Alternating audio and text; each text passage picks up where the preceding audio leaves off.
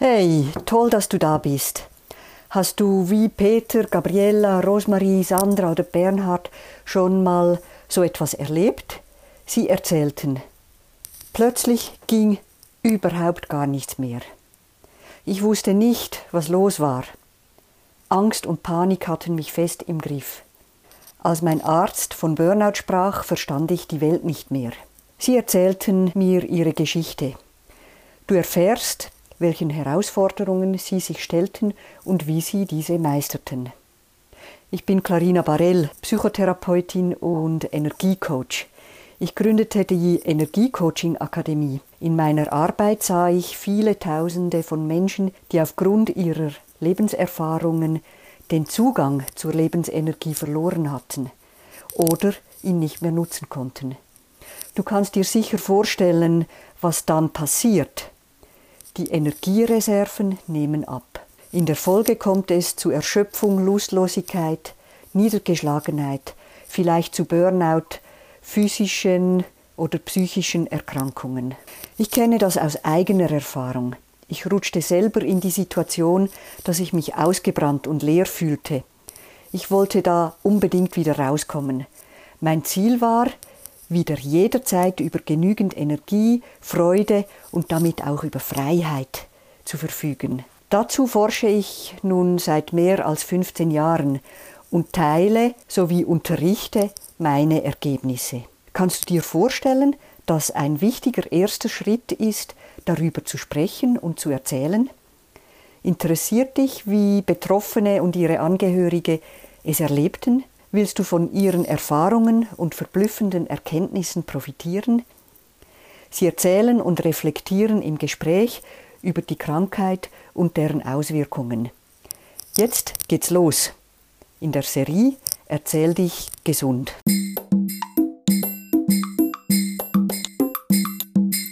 In diesem berührenden Gespräch mit Beatrice ist leider während der ersten fünf bis zehn Minuten die Tonspur von Beatrice nicht ganz perfekt. Bleib dabei, später wird's viel verständlicher. Ja, das war eine ganz, ganz schwierige Zeit. Und nur schon das Wort psychiatrische Klinik war für mich ein rotes Tuch. Vor allem auch endlich das anzunehmen und zu sagen, nein, ich kann nicht mehr. Ja, liebe Zuschauerinnen und Zuschauer, ich habe hier bei mir Beatrice zu einem Gespräch. Beatrice war betroffen von einer Erschöpfung, ich denke, so äh, glaube ich auch sogar ein Burnout. Und sie hat sich bereit erklärt, etwas darüber zu erzählen, wie es ihr gegangen, ergangen ist, was dazu geführt hat und wie ihr Weg da wieder heraus war. Also ich bin sehr froh, Beatrice, dass Sie da bereit sind, äh, darüber zu erzählen, weil meine Erfahrung ist, dass Menschen, die erschöpft sind, die nicht mehr an allem teilhaben können, weil, weil zu wenig Energie da ist, dass diese Menschen besonders scheu sind, darüber zu sprechen oder besonders, äh, dass das Thema, glaube ich, einfach schambesetzt ist. Und äh, da ist es besonders toll, auch mal von jemandem zu hören, der so etwas erlebt hat, wie es ihm geht. Und ich denke, das ist auch für all die Leute, die zuschauen, jetzt äh, bereichernd. Ja, mögen Sie erzählen, was, was damals war, was da passiert ist und, und wie, sich, wie, wie Sie sich gefühlt haben, was dann Ihre Schritte waren. Einfach so, äh, was Ihnen noch in Erinnerung ist von damals. Ja, ich denke, es hat sich schon, äh, bevor es wirklich zum Burnout kam, äh, hat es sich schon einige Jahre vorher abgezeichnet, dass ich immer am Limit gegangen bin. Äh, nach meiner Trennung von meinem Mann war ich alleinerziehend mit drei Kindern äh, im Alter von sieben bis 15 Jahren. Ich stand da mittellos, ohne Geld, Sozial, vom Sozialamt auf einmal abhängig und da habe ich mir, da wollte ich nicht sein, ich wollte das so schnell wie möglich raus, habe mir Jobs gesucht, habe da zum Teil ähm, drei Arbeitsstellen gehabt, wo ich mich einfach aufgeteilt habe, je nachdem, wie ich das machen konnte und dann noch die Kinder unter einen Hut bringen. Und da war ich natürlich nur, ähm, viele Jahre war ich da überbelastet schon. Und als ich dann äh, endlich einen fixen Job gefunden habe, es war ja nicht einfach, als alleinerziehende Mutter einen fix, eine fixe und eine gute bezahlte Arbeitsstelle zu finden, ähm, äh, ja, da habe ich mich dann sehr in diesen Job äh, hineingegeben, ähm, weil es war so ein bisschen die Frage, ja, schaffen Sie denn das auch alles? Bringen Sie das alles unter einen Hut, noch mit drei Kindern? Die Kinder waren zwar mittlerweile schon größer, die waren, der Älteste war schon, äh, schon ausgezogen. Äh, und das setzte mich extrem unter Druck, das Ganze. Ich hatte eine sehr, sehr anspruchsvolle Arbeitsstelle wo alles völlig neu für mich war. Ich hatte mit Gesetzen zu tun, ich hatte mit Anwälten, mit Behörden, ähm, äh, einfach mit ganz viel, viel, viel Neuem. Es war alles neu für mich. Und ich war aber so fest davon überzeugt, dass ich das schaffe. Habe natürlich anstatt nur 100% sogar 200% oder noch mehr gegeben und äh, habe alles gemacht, was von mir gefordert wurde. Ich habe auch nie Nein gesagt, obwohl ich gemerkt habe, hallo, eigentlich geht das gar nicht mehr, bist gar nicht mehr in der Lage dazu, noch mehr Arbeit anzunehmen. Aber ich habe es gemacht, weil ich Angst hatte, dass ich sonst die Arbeit stelle und dass ich dann wieder äh, einen enormen Rückschlag erleben würde. Zum Glück waren meine Kinder sehr, sehr pflegeleicht. Die haben mich bei allem immer unterstützt und die haben mir Hilfe für mich, so dass ich mich eigentlich voll auf meinen Job konzentrieren konnte. Die Wochenende waren dann natürlich auch ausgefüllt mit äh, wieder zu Hause was zu machen, meine hausfraulichen Tätigkeiten zu vollbringen, auch mal was mit den Kindern zu machen. Und ja, ähm, es war eine harte Zeit. Ja, ja. Genau, also das kommt rüber. Wie, wie haben Sie sich damals gefühlt? Äh, also ich war, ich habe mich ständig in einer Überforderung gefühlt. Und trotzdem wollte ich das mir nicht eingestehen. Ich habe dann immer gesagt, nein, nein, du schaffst das. Du bist stark genug. Du schaffst das. Ja, ich wollte auch keine Schwäche zeigen. Weil als Kind hatte ich, musste ich oft von meiner Mutter hören, du bist nichts und du kannst nichts. Und das kam dann auch immer noch wieder hervor, oder? Weil ich Angst hatte zu versagen. Und ich wollte es eigentlich nicht nur mir beweisen, auch allen anderen, dass ich das schaffe oder dass ich stark genug bin diesen, diesen Druck auch auszuhalten, wo auch heute leider in der Arbeitswelt ist, im, im familiären, familiären Bereich, überall, es herrscht ja nur noch Druck. Es wird so viel von dir erwartet, oder? Ich wollte immer für meine Kinder da sein, wollte, aber auch äh, von außen ist es viel gekommen. Ja, du lässt ja deine Kinder immer alleine und du arbeitest zu viel und das ist doch nicht gut und du solltest viel strenger zu seinen Kindern sein. Es ist vor, ähm, vor, nicht mal von meinen Kindern oder von mir war der Druck da, sondern auch von außen. Und weil ich meine Kinder halt sehr offen erzogen habe, ich habe ihnen viel Freiheiten gelassen, hatten viele Leute das Gefühl, ja, du lässt denen alles durch. Und so entstand wieder nochmals ein Druck, oder? Und äh, das Werten dann auch und dass man in dieser Norm sein sollte. Und da habe dann natürlich auch meine Kinder hatten alle drei Schulprobleme, weil wir halt anders waren. Und die waren, die hatten ganz andere Qualitäten als halt in Deutsch äh, fehlerfreie Diktate zu schreiben oder ähm, Superrechner zu sein.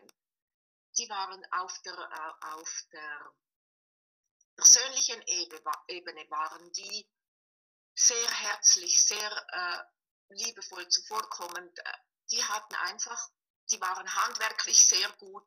Sie hatten einfach andere Qualitäten. Und dann eben auch der Druck von der Schule, da in die Kinder da in etwas reinzuzwingen zu müssen. Ich musste mich dann halt einfach auch wehren, weil ich das nicht wollte. Ja. Und ich habe dann halt meine Kinder auch immer unterstützt dazu. Aber eben von außen ist dann immer gekommen, ja, aber du, warum schaust du dann nicht mit den Aufgaben, hockst du nicht mit denen stundenlang bei den Aufgaben und, und, und, alles so, solche Sachen. Ja, ich erlebte halt ein, auch einen sehr großen Druck äh, von, vom Außen. Äh, man sollte ja alles immer gut und perfekt machen. Äh, der Druck kam ja, für meine Kinder, für meine Arbeit. Und ähm, ja, ich war einfach äh, nonstop war ich überfordert mit dem Ganzen.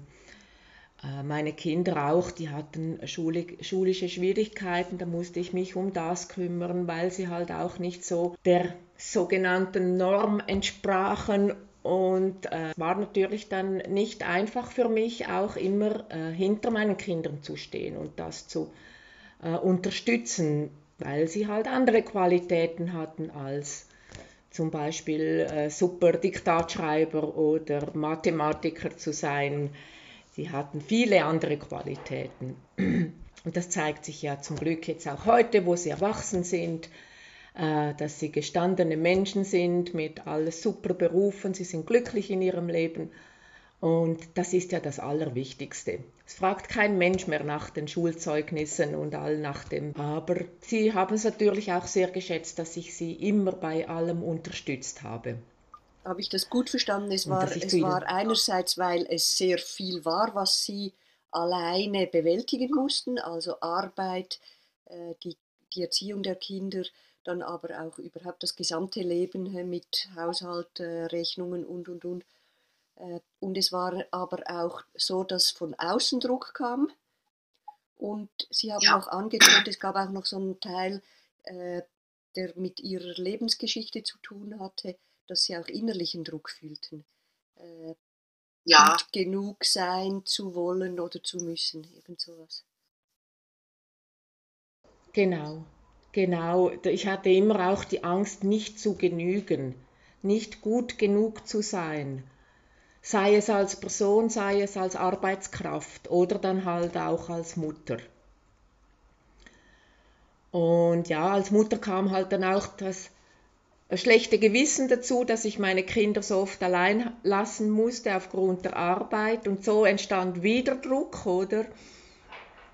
Was dann halt einfach mit der Zeit gesundheitliche Probleme machte. Ja, okay.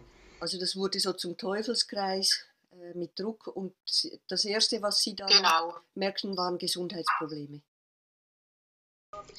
Ja, genau. Also ich hatte einige Vorsignale schon ähm, gesundheitlich, indem ja, ich hatte eine Lungenembolie.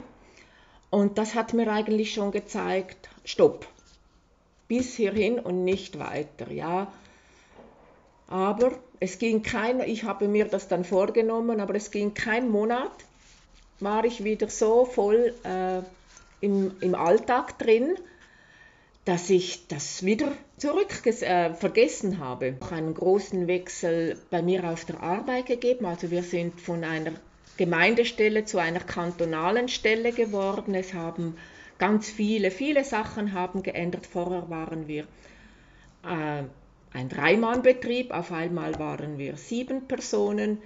Äh, ich habe mich immer verantwortlich gefühlt für alles. Ich habe das Sekretariat geleitet damals und ich war so der Kopf von, wir waren eine Behörde und dann war ich der Kopf davon und das hat mich natürlich alles total so festgenommen. Ich hatte gar keine Zeit mehr für mich. Ich war so in diesem Zeugs drin, um allen diesen neuen Sachen auch gerecht zu werden, äh, bis ich auch gemerkt habe, halt, das geht gar nicht mehr. Du kannst. Und dann hatte ich wieder ein Anzeichen. Dann hatte ich eine Thrombose äh, und dann äh, war das an einem ganz speziellen Ort und die Ärzte haben gedacht, ja, was soll das, woher kommt das, oder? Und dann hat man das genauer untersucht, bis dann nach langen, vielen Untersuchungen habe ich die Diagnose bekommen, dass ich einen unheilbaren Blutkrebs äh, habe. Das hat mir total den Boden unter den Füßen weggenommen. Äh, ich musste viele Untersuchungen machen, ich musste schmerzhafte Untersuchungen machen. Ich war nicht mehr in der Lage, meine Arbeit auszuführen, was das größte Problem für mich war.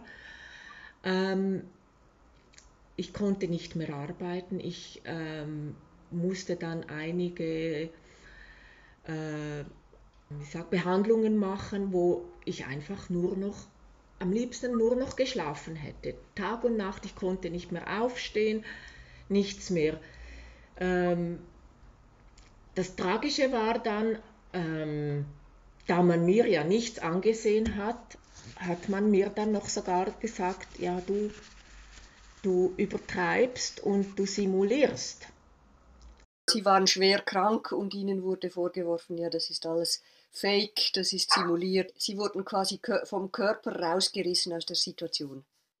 Ja, ja, genau. Und dann hatte ich natürlich dann der Druck von der Arbeit ich sollte ja wieder arbeiten. Ich wurde in ein Arbeitsprogramm geführt, war aber damals nur 40 Prozent arbeitsfähig und mir war das einfach alles zu viel. Bis dann ähm, im Herbst, ich glaube es war Herbst 2015, mir meine Hausärztin gesagt hat, ja, ich denke, es ist besser, wenn Sie sich mal ausklinken und in eine psychiatrische Klinik gehen.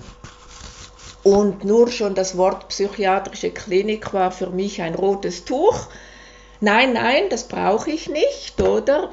Mir geht es ja, wenn ich mal meine Krankheit einigermaßen im Griff habe, ähm, kommt das wieder gut. Ja, das ist halt leider dann nicht besser geworden, äh, bis ich dann ähm, im Frühjahr 2016, ähm, nachdem ich praktisch überhaupt nicht mehr arbeiten konnte. Ich war dann über den Winter in der psychiatrischen Tagesklinik in Davos, äh, so einfach, dass ich nicht ganz aus dem Alltag rauskomme, habe ich, hab ich mich dazu bereit erklärt, dass ich da an, an dem Programm teilnehme. Und dann habe ich gesehen, ja, es ist ja eigentlich gar nicht so schlimm. Ich habe da sehr gute Leute kennenlernen dürfen, auch von den Fach, vor allem auch Fachpersonen, wo mir gezeigt haben, hallo, du bist ja gar nicht alleine, aber du musst die Hilfe annehmen. Nimm sie doch an, es wird dir dann besser gehen. Und das, so konnte ich mich langsam darauf vorbereiten, ähm, dass ich dann zusagte, dass ich ähm, nach Susch in die äh, Burnout-Klinik äh, gehen konnte. Und ich musste mich dann da vorstellen und habe gesehen, ja, das ist ja fast wie ein Hotel und so. Und auch der, der damalige der Arzt, das hat mir alles eigentlich sehr gut äh, gefallen und habe gedacht, doch, ich versuche das jetzt. Und wenn die mich aufnehmen, dann gehe ich. Aber nach drei Wochen bin ich dann wieder zu Hause, weil mir geht es ja gar nicht so schlecht, oder? Verstehe ich es gut. Es war eigentlich so, dass sie spürten, dass sie erschöpft sind. Dann hat der Körper reagiert. Sie, sie wurden schwer krank. Dann wurde ja. alles abgeklärt und das hat sie eigentlich, die, die körperliche Erkrankung hat sie aus dem Arbeitsalltag oder aus der Situation herausgenommen. Ja. Wort Burnout, das war damals gar nicht. Das war noch gar kein das war noch kein Thema. Nein. Erst später, als Sie in die Klinik, in die Tagesklinik gingen. Ja, ja, genau, genau. Und ich denke, ja, die, die Krankheit, äh, das war die Folgeerscheinung von meiner Dauerüberlastung, oder? Weil anders hätte ich das gar nie äh, wahrgenommen. Ich hätte das auch nie, ich hätte auch nicht aus meinem Beruf aussteigen können. Was hätte ich dann sonst machen sollen? Ich war oder war auch in einem Alter, wo man nicht mehr so einfach eine Arbeitsstelle findet. Und dann habe ich mir gesagt, ja, was mache ich dann? Ich muss das durchziehen, egal wie. Aber die Krankheit hat mich dann da rausgeholt. Und mittlerweile kann ich das so ansehen, dass, ich, ähm, dass das ein Geschenk für mich war, dass ich aus diesem Arbeitsprozess äh, rausgenommen wurde. Ja. Und in der Burnout-Klinik, ähm, ja, das war eine ganz, ganz schwierige Zeit, vor allem auch endlich das anzunehmen und zu sagen, nein, ich kann nicht mehr. Die, es war ganz eindrücklich, so auch die ersten Tage, da hatten ich, hatte ich mein Programm. Ich war nicht mal mehr in der Lage zu wissen, was ich eine halbe Stunde später für einen Termin hatte. Ich bin den ganzen Tag nur mit meinem Zettel rumgelaufen, um zu schauen, wann habe ich wo was. Und das hat mir schon gezeigt, ja, jetzt bist du wirklich KO, weil vorher ich war, ich wusste alle Zeiten, viele, äh, lange, viele Tage zum Voraus. Ich, einfach, mein Kopf war wirklich da und einfach auf einmal war es ausgelöscht aber dann ähm, Step by Step ähm, durfte ich dann das wirklich äh, erleben da mit den verschiedenen und unterschiedlichen Therapien, wo mich sehr angesprochen haben. Ich das ganzheitliche auch, ähm, das hat mich sehr angesprochen. Ich hatte das Glück, dass ich zum Glück keine Medikamente nehmen musste. Ich habe, wenn ich etwas genommen habe, habe ich es mit Aromatherapie oder ähm, mit Homöopathie versucht. Ähm, mir hat aber einfach das ganze Umfeld ähm, da sehr gut getan und halt unter Gleichgesinnten zu sein. Zu sehen, hallo, du bist ja gar nicht alleine, das geht ganz vielen anderen auch so. Warum ist das so ein Tabu. Und eben niemandem sieht man etwas an. Alle kommen dahergelaufen, man sieht niemandem etwas an, aber wie es innerlich in einem aussieht und wie erschlagen das man ist und ohne jegliche Energie, dass alles, was man macht, braucht man so viel Anlauf. Und wenn man mal was gemacht hat, ist man so erschöpft, dass man dann wieder nur noch schlafen möchte und dass man da in so einer Gemeinschaft war, das war einfach ein wunderschönes Erlebnis für mich. Endlich hat mich mal jemand verstanden, gewusst, wie es sich anfühlt, ja. Und doch nicht immer, ach, tu doch nicht so, es ist ja alles gar nicht so schlimm.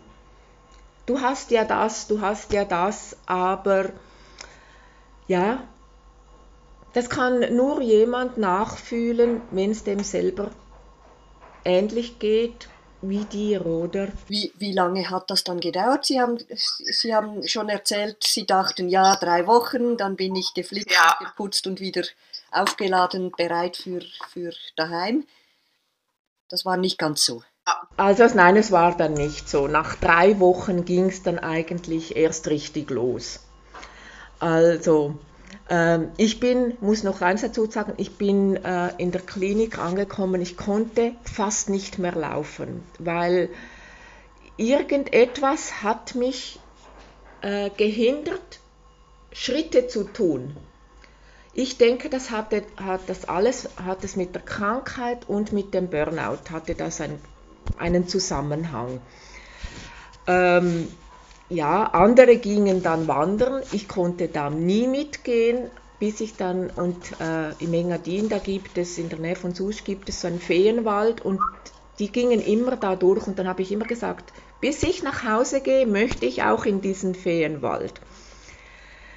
Und ähm, es hat mich natürlich e-, enorm bedrückt, dass es einfach nicht irgendwie auf diesem Sinn nicht vorwärts ging. Und ich hatte dann in der dritten Woche hatte ich ein sehr einsch ein einschneidendes Erlebnis. Ich hatte eine, äh, was, ein Wasserschiazu-Therapie, wo ich, ähm, das hat ganz, ganz viel in mir ausgelöst. Ich habe mich nachher wie selber äh, schwanger mit mir gefühlt und ähm, habe gemerkt, ui, was passiert jetzt da? So kannst du auf keinen Fall nach Hause. Und dann hatte ich dann das Gespräch mit der Psychologin und sie sagt, nein, jetzt fängt es erst richtig an. Bei Ihnen löst es jetzt etwas aus, wo Sie wo wir sie begleiten müssen. Jetzt, wir können sie, jetzt, sie können jetzt einfach nicht nach Hause. Zuerst war ich natürlich mega enttäuscht, weil ich ja gesagt habe, nach drei Wochen bin ich wieder zu Hause. Und ja, dann war ich in einem ganz großen Prozess, wo mit viel Weinen war da verbunden. Es ging halt dann auch noch um meine Kindheit und um nicht genug gut zu sein und alle diese Sachen, wo mich mein Leben lang begleitet haben, dieser Druck, hat sich auf einmal langsam dann aufgelöst. Und ich hatte eine ganz, ganz intensive Zeit da ähm, und äh, ja, es war ja, wie soll ich das sagen? Ich möchte diese Zeit niemals missen in meinem Leben. Das war eigentlich die Best, das Beste, wo mir passieren konnte. Also für mich tönt es so, wie wenn Sie da ganz tief mit, mit Ihrem inneren Kern in Berührung gekommen sind. Ja, genau, ja. Ja. Ähm, ich hatte dann natürlich riesige Angst, muss ich jetzt wieder in diese Arbeitswelt zurück das war der, die schlimmste Vorstellung äh, für mich, vor allem auch an meinen damaligen alten Arbeitsplatz wollte ich auf keinen Fall zurück, weil ich da am Schluss sehr unschöne Sachen erlebt habe. Es ging schon fast ins Mobbing und das hat mich sehr, sehr traurig gestimmt, sehr ängstlich. Was mache ich jetzt?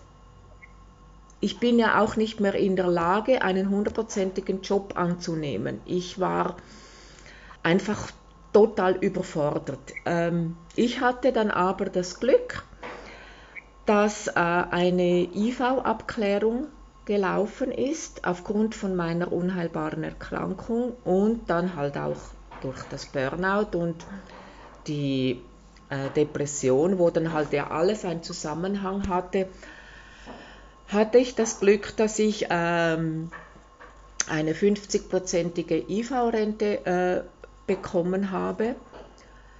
Und da konnte ich meinen langjährigen Traum verwirklichen, verwirklichen, dass ich nach Ägypten gehen konnte, weil da war meine Heimat, das war mein Zuhause, da habe ich mich wohlgefühlt, die Sonne war da, ähm, der Druck war weg, ähm, einfach alles. Es, und dann. Ähm, ja, musste ich.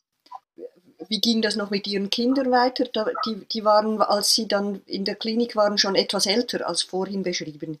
Ja, die waren schon älter, wie, genau. Wie alt waren die Kinder? Und äh, der, äh, der Älteste, der war schon ich glaube, der war 25, ja, 25, ja, ich muss es gerade schnell zurückrechnen. Der zweitälteste war 23 Jahre und die, die Tochter, die war auch schon äh, knapp, also 18 Jahre. Die waren dann ähm, schon erwachsen. Die haben mich zum Glück natürlich immer unterstützt, auch in der ganzen Zeit.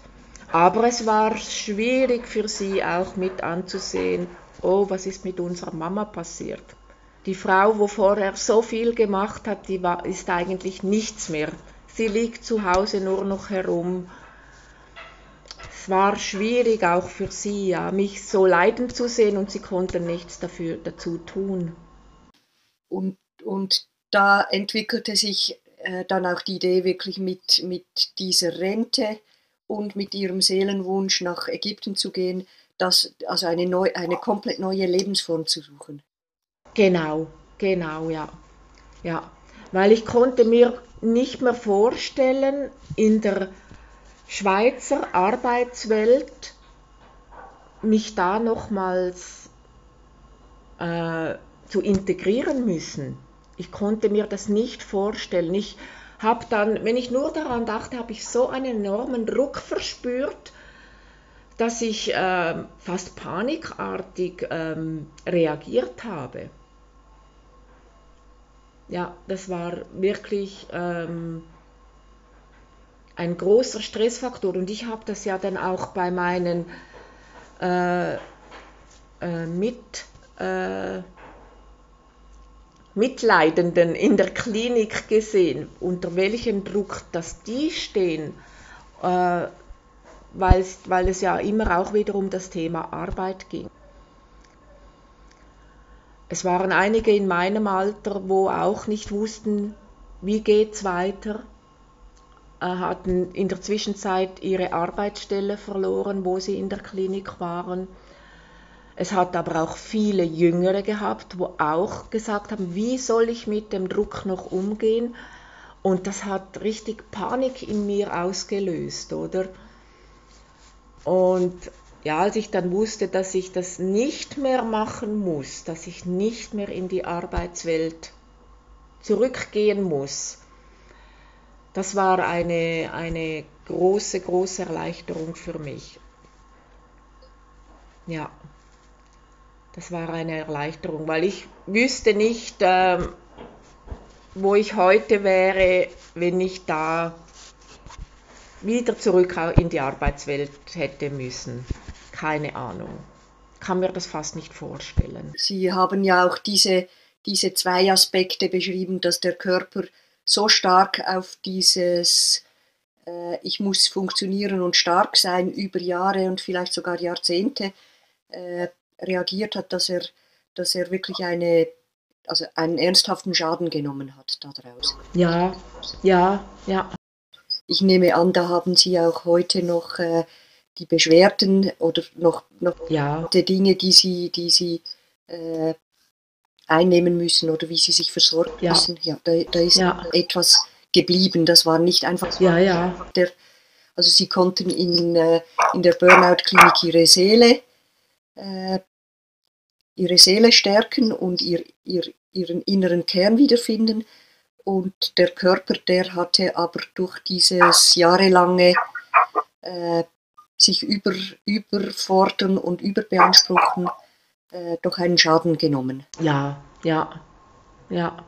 Ich bin, ähm, ich habe lange, lange gebraucht, äh, über zwei Jahre, als ich dann schon äh, in Ägypten leben durfte, bis ich so einen Tagesablauf hatte. Also mein Tagesablauf war auch ganz einfach gestaltet. Also, und ich mochte gar nicht mehr.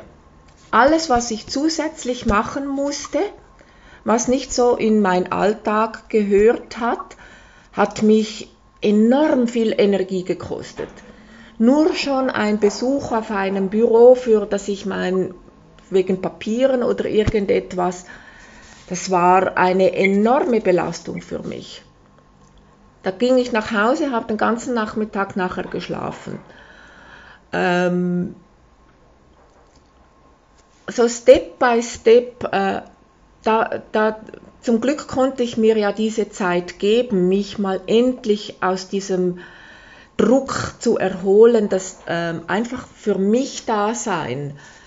Ähm, kam ich dann so Step by Step äh, aus, aus diesem gar nichts tun, kam ich dann ein bisschen raus und habe dann doch auch wieder angefangen, meinen Hobbys nachzugehen, also Hobbys in dem so stricken und häkeln, mal malen.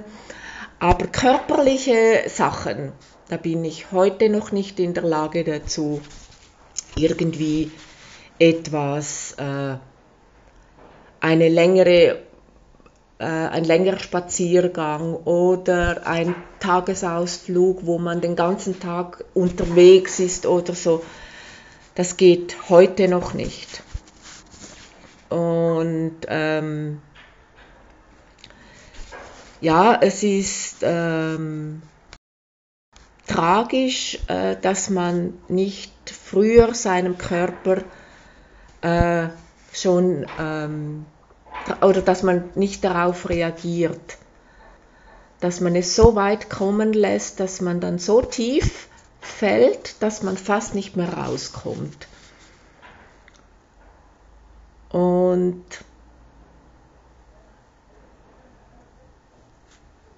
ja, ich sage vielen Jungen auch, auch zu meinen Kindern, wo jetzt beruflich sehr arrangiert sind und so, ich sage immer, schaut, dass ihr einen Ausgleich habt dass ihr nicht in dieses, ähm, ich muss genügen, ich muss arbeiten, ich muss arbeiten, ich muss arbeiten, ähm, dass ihr da wirklich einen Ausgleich habt in eurem, eurem privaten Leben. Ähm, passt auf, dass es, ihr, ich sage immer, ihr habt das nicht das beste Beispiel, aber ihr habt gesehen, wie es gehen kann, wenn man sich nonstop überfordert, oder?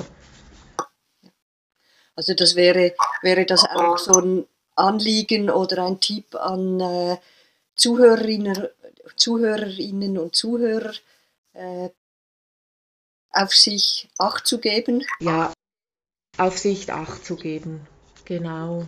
Ich denke, das hätten Sie ja wahrscheinlich auch gemacht, wenn Sie gewusst hätten, wie oder worauf Sie sich achten können oder sollten.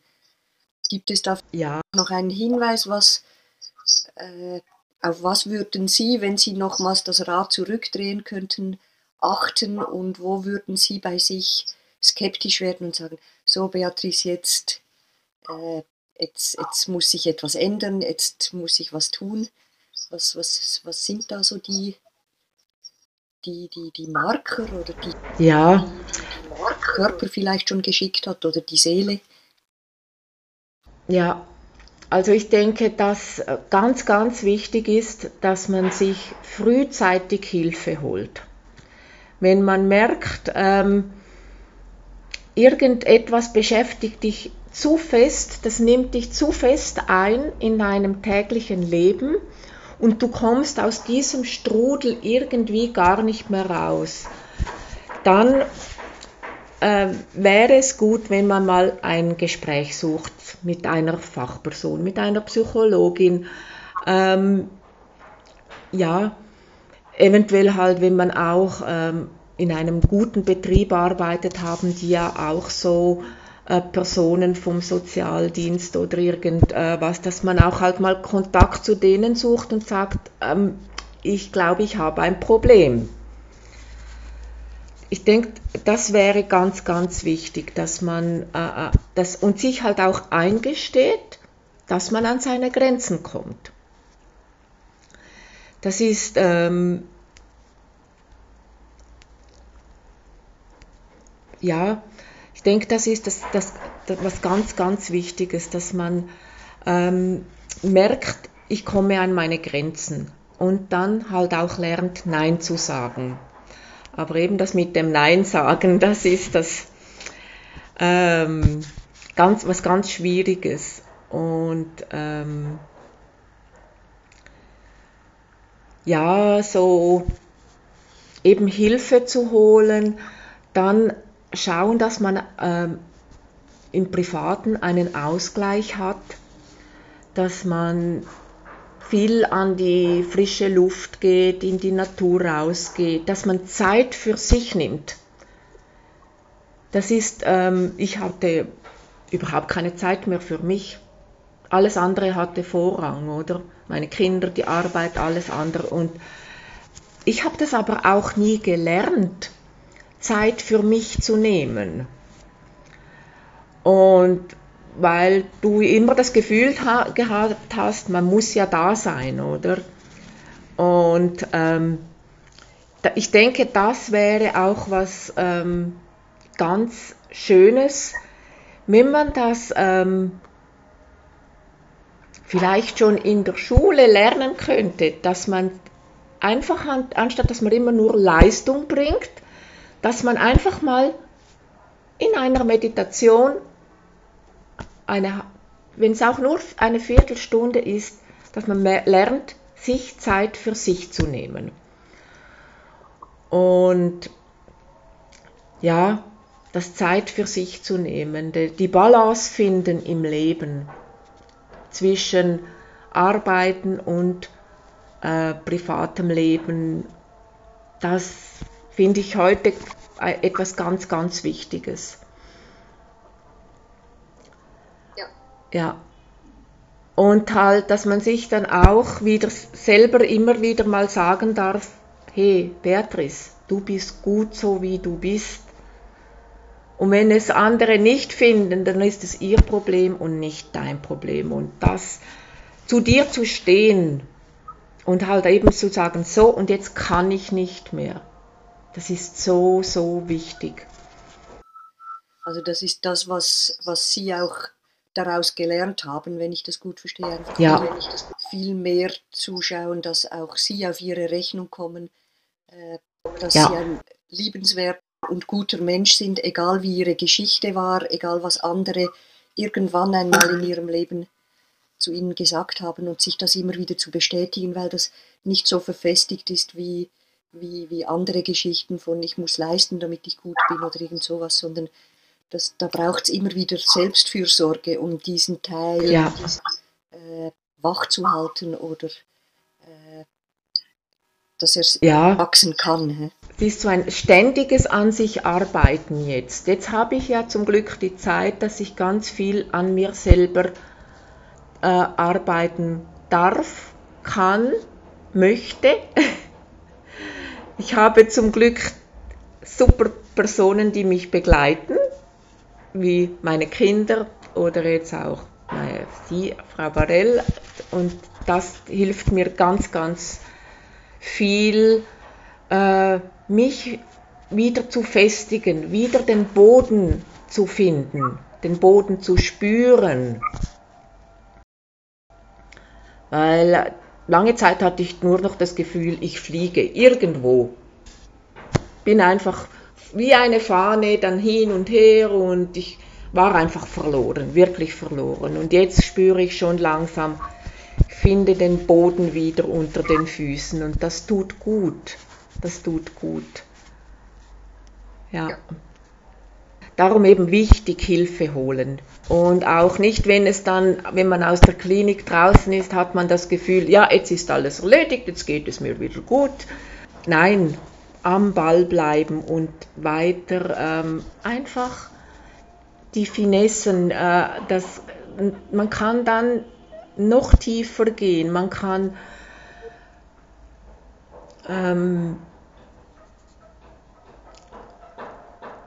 lernen, wie gehe ich liebevoll mit mir um, was tut mir gut. Und das braucht ganz lange Zeit. Das kommt nicht nach sechs, sieben, acht Wochen Klinik, kommt das nicht. Das ist ein Prozess, wo wir, ich denke, bis an, an unser Lebensende ähm, immer wieder daran arbeiten müssen. Was kann ich mir Gutes tun, dass es mir gut geht? Wie, wie ist das inzwischen so? Also es, es, es war ja für Sie ein, eine, wenn ich das mit einer Wanderung vergleiche, ein sehr, sehr anstrengender Weg, so Ihr Leben. Immer, das ging, ging immer steil hoch, immer mit Anstrengungen, mit, mit äh, Selbstbehauptung zu tun. Wie hat sich jetzt Ihr, Ihr Weg verändert? Ist er ein bisschen flacher geworden oder ist es überhaupt noch ein Bergweg? Oder ist es auch, auch ein bisschen, also wie, wie schaut der aus inzwischen? Ja, es hat sich ganz viel verändert äh, bei mir. Ähm, ich stelle nicht mehr so hohe Ansprüche an mich. Kein Everest mehr. Kein Mount Everest. Kein Everest mehr, nein. Es kann mal so ein kleines Sandhügelchen kommen, aber äh, Berge sehe ich zum Glück keine mehr von mir. Ähm, ja, weil ähm, ja, dank, dass ich nicht, dank dem, dass ich nicht mehr arbeite, ähm, kann ich mir mein Leben so gestalten, äh, dass es mir gut geht. Und ähm, klar gibt es immer wieder noch Herausforderungen und das merke ich dann schon eben, wie ich schon vorher mal erlebt habe, wenn mal was ähm, Ungeplantes in meinen Tag kommt, das wirft mich dann schnell mal aus meiner Bahn raus. Das stresst mich unheimlich. Und, aber mittlerweile ähm, dauert es dann nicht mehr so lange, bis ich mich wieder erholt habe. Die Erholungsphasen werden kürzer. Vorher habe ich vielleicht drei Tage dafür gebraucht, jetzt brauche ich noch einen halben Tag, manchmal auch nur noch drei Stunden und das äh, denke ich immer wieder, ja doch, du machst Step by Step, machst du deine Fortschritte. Genau. Ja. Also sie tönen überhaupt nicht abgelöscht, äh, auch wenn sie ein Burnout hatten, hä, sondern mehr wirklich im Leben stehend. Ja. Und äh, dass dieses auch an sich arbeiten nicht unbedingt nur anstrengend und, äh, und schon wieder und weiß nicht was, sondern dass, dass sie eigentlich auch Freude haben, vor allem Freude an sich haben, wenn sie wieder eine kleine Hürde genommen haben oder wenn sie wieder merken, so eben, äh, es geht einen Schritt vorwärts, ich, meine, meine äh, Stressanfälligkeit ist zwar noch groß, aber ich brauche viel weniger lang, bis ich mich davon erholt habe, dass das schon, ja. schon ein großer Gewinn auch ist. Ja, ja, genau. Gibt irgendetwas, was Sie denken, das wäre für, für Menschen, die vielleicht in einer ähnlichen Situation sind wie Sie oder äh, die jetzt einfach interessiert sind und zuhören, noch wichtig zu, zu hören oder zu, zu wissen? Ich finde es wichtig, da, also ich möchte euch gerne sagen, seid es euch, euch wert, dass ihr zu euch steht, dass ihr euch Hilfe holt dass ihr halt auch einmal könnt sagen, ich kann nicht mehr. Seid es euch wert, weil jeder Mensch ist hier auf der Welt aus einem bestimmten Grund und wir sind alle Herzensmenschen. Und darum ähm, sorgt für euch, gebt euch auf euch auf, acht. Das Leben ist trotz allen Hindernissen ist es lebenswert. Und ähm, wenn wir in so einer Gemeinschaft sein dürfen von, von Burnout, äh, ich sage jetzt nicht Patienten, von Burnout-Personen, ähm, und wir uns gegenseitig unterstützen und stark machen, dass man eben uns auch anhört und dass wir mutig sind, ähm, darüber zu sprechen. Das ist das Wichtigste. Ja, und ich wünsche allen, dass sie auch so einen doch positiven Weg können, gehen können, wie ich es gehen darf. Ja, das hat mich jetzt sehr berührt, äh, habe gerade Gänsehaut bekommen äh, über so auch diesen, diesen äh, Aufruf und zu sich stehen zu dürfen und das auch zu tun und äh, den eigenen Weg zu gehen, äh, egal wie schwierig es ausschaut. Lasst die Menschen sprechen, lasst das alles zurück, was die auch hinter eurem Rücken sagen. Lebt euer Leben. Lebt euer Leben. Jetzt kommen mir auch noch die Tränen. Vielen ja. Dank, Beatrice, für ihre Offenheit äh, für das Erzählen, wie es ihnen ging. Und äh, allen Zuhörerinnen und Zuhörern, nehmt für euch das raus, was ihr brauchen könnt und geht eure Schritte. Vielen Dank. Ja, danke auch vielmals. Vielen Dank. Wie ging es dir beim Zuhören? Bist du in Kontakt mit deiner Geschichte und deinen Gefühlen gekommen und möchtest du das für deine eigene Transformation nutzen? Wenn wir in Kontakt sind mit unseren Gefühlen, dann fällt es viel einfacher, einen Entscheid zu fällen und in die Handlung zu kommen. Nutze dies. Du hast hier bei mir nun drei Möglichkeiten, die du wählen kannst, um wirklich ins Handeln und Umsetzen zu kommen. Erstens, wenn du spürst, welche Kraft das Erzählen hat und du deine Geschichte teilen magst, so dass auch andere davon profitieren können, dann werde Teil der Bewegung Erzähl dich gesund. Schicke mir eine kurze E-Mail an support at energiecoachingakademie.ch. Die zweite Möglichkeit. Du fühlst dich bewegt, weißt, dass du etwas tun willst und spürst noch nicht genau, was das du exakt tun könntest. Schau dich auf meiner Homepage um www.energiecoachingakademie.ch oder auf Facebook at Energiecoachingakademie. Drittens, du weißt, dass du etwas tun willst. Du kennst dich und weißt, dass du mit einer Struktur, mit Unterstützung dein Ziel verbindlich weiterverfolgst. Dann könnte eines meiner Trainings für dich das Richtige sein. Hier erfährst du mehr. http slash slash bit.ly slash 2js jfva. Das ist die Anmeldung zu meinem Training, wie du deinen Energietank komplett füllst und ein Burnout für immer vermeidest. In einem kostenfreien Energiecheck wirst du deine Schwachstellen aufdecken.